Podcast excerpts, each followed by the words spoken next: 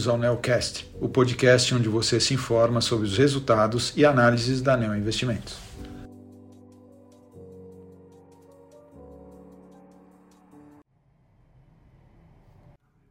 Olá a todos, eu sou o Matheus Tarza da Neo Investimentos para falar sobre o desempenho do fundo Neonavitas Seleção neste mês de agosto. O fundo apresentou um desempenho positivo de 6,82% e o Bovespa operou em alta de 6,16%. Foi um desempenho que foi na contramão dos mercados globais. É, e é a bolsa que reagiu principalmente pela expectativa de que a gente já está no final do aperto monetário.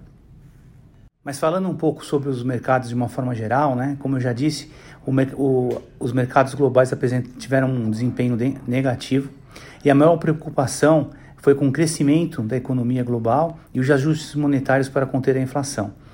Então, Europa e Estados Unidos ainda estão numa fase de aperto monetário e tem uma expectativa, uma preocupação muito grande de como o impacto é, vai se dar o impacto da guerra na Ucrânia na economia europeia, né, com todo o problema de fornecimento de energia.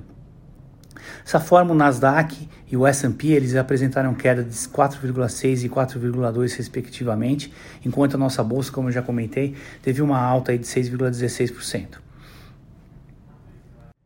Ainda falando do mercado internacional, o destaque foi o tom mais, mais hawkish do presidente do Fed durante a conferência de Jackson Hole, que é a conferência dos bancos centrais, passando uma mensagem de que mais um aumento de 0,75 pontos percentuais na taxa básica de juros não pode ser descartado, né? Então uma expectativa aí de um aumento forte para os padrões americanos ainda de juros. E além disso, a gente está vivenciando um, um pico de inflação na Europa e assim como uma desaceleração na economia chinesa, né, que, que contribuem aí para um comportamento mais cauteloso dos investidores, trazendo os mercados aí de commodities para o terreno negativo e o petróleo também. Outro destaque, né, uma outra coisa que pesou aí nos mercados, né, foi a visita do presidente da Câmara Americana nos Estados Unidos, né, que é a Nancy Pelosi, a Taiwan e acirrou um pouco os ânimos aí entre China e Estados Unidos. Aqui no mercado doméstico, como eu já comentei, o Banco Central é, teve uma, é, provocou mais uma vez aí uma subida na taxa Selic em meio por cento, né, para 13,75 e sinalizou que o ciclo está próximo do fim. Então o Brasil está mais adiantado nesse processo de aperto monetário e o mercado já está precificando que o final aí do aumento de juros já, já está bem próximo, né? E dali para e é uma coisa que contribui muito, né? Uma coisa que aumentou a aversão a risco aqui no Brasil foi esse aumento de juros, porque aumenta o teu custo de oportunidade, e agora a expectativa de queda de juros está sendo bem positiva para a bolsa. Olhando para a nossa carteira, né, uma carteira concentrada com 13 ações, a gente é, observa aí que os melhores desempenhos foram da, dos papéis da AP Vida e de Porto Seguro.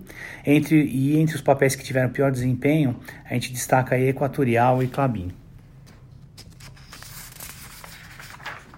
Em relação à atribuição de performance, né, as, as empresas que mais contribuíram para o desempenho final aí do, do fundo foram as ações de Arezo e BTG, e, e, pelo lado negativo, né, que mais é, consumiram aí o, de, foram os detratores de performance, foi Clabin e Equatorial.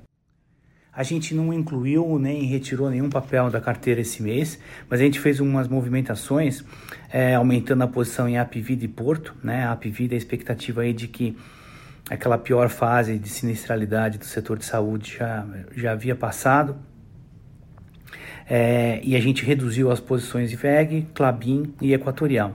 De VEG e de Clabin porque elas estão mais expostas né, à, à economia global, é, então essa preocupação e desaceleração econômica afeta um pouco elas também, na nossa expectativa. E a Equatorial, que a gente estava com a expectativa aí de recuperação de bolsa, e como é um papel mais defensivo, no momento de, de bolsa mais forte, ele, ele acabou sendo é, uma fonte de, de, de funding, né, que a gente fala, uma fonte de recurso aí, para poder aumentar a posição nos outros papéis. No final do mês, a gente estava com as maiores posições da carteira em Eletrobras, BTG, Pactual e Arezo, empresas que a gente acredita que tem um forte potencial de valorização. É, e os grandes destaques do mês ainda foram os resultados das empresas. Né? A gente tinha tido no mês de julho duas empresas anunciando, aí, reportando os, os resultados do segundo trimestre.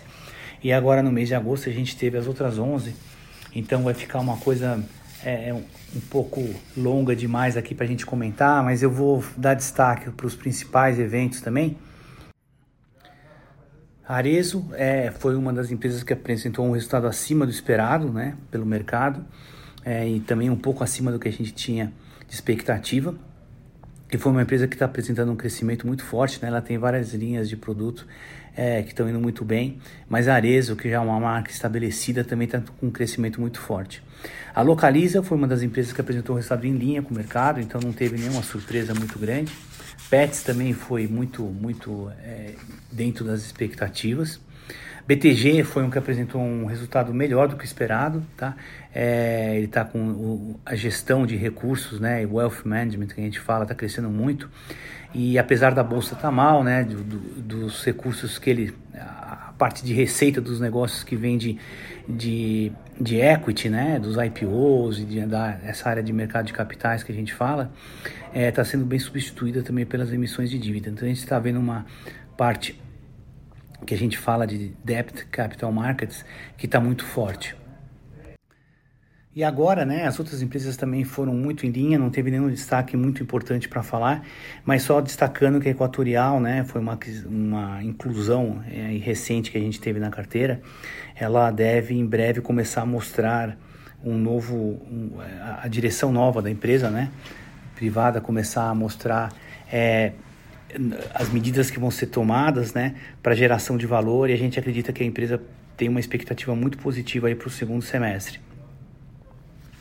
É, a gente tem uma exposição grande à economia doméstica na carteira, né, como é, vocês, é, vocês sabem, é, e agora com essa expectativa de redução de juros, é, essas empresas mais voltadas para o mercado doméstico, essa área de consumo, é, são as ações que estão tendo uma, re, uma recuperação mais forte.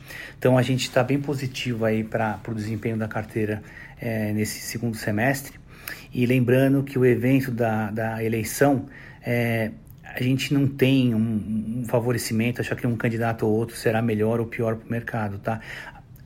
É, é verdade que para alguns setores específicos, né, podem ter políticas diferentes e favorecer um pouco, sei lá, o setor de educação, o setor de construção é, de casas mais populares, é, ter alguma con consequência na Petrobras também, mas para a economia como um todo, a gente acredita que, que não vai ter muita diferença, tá?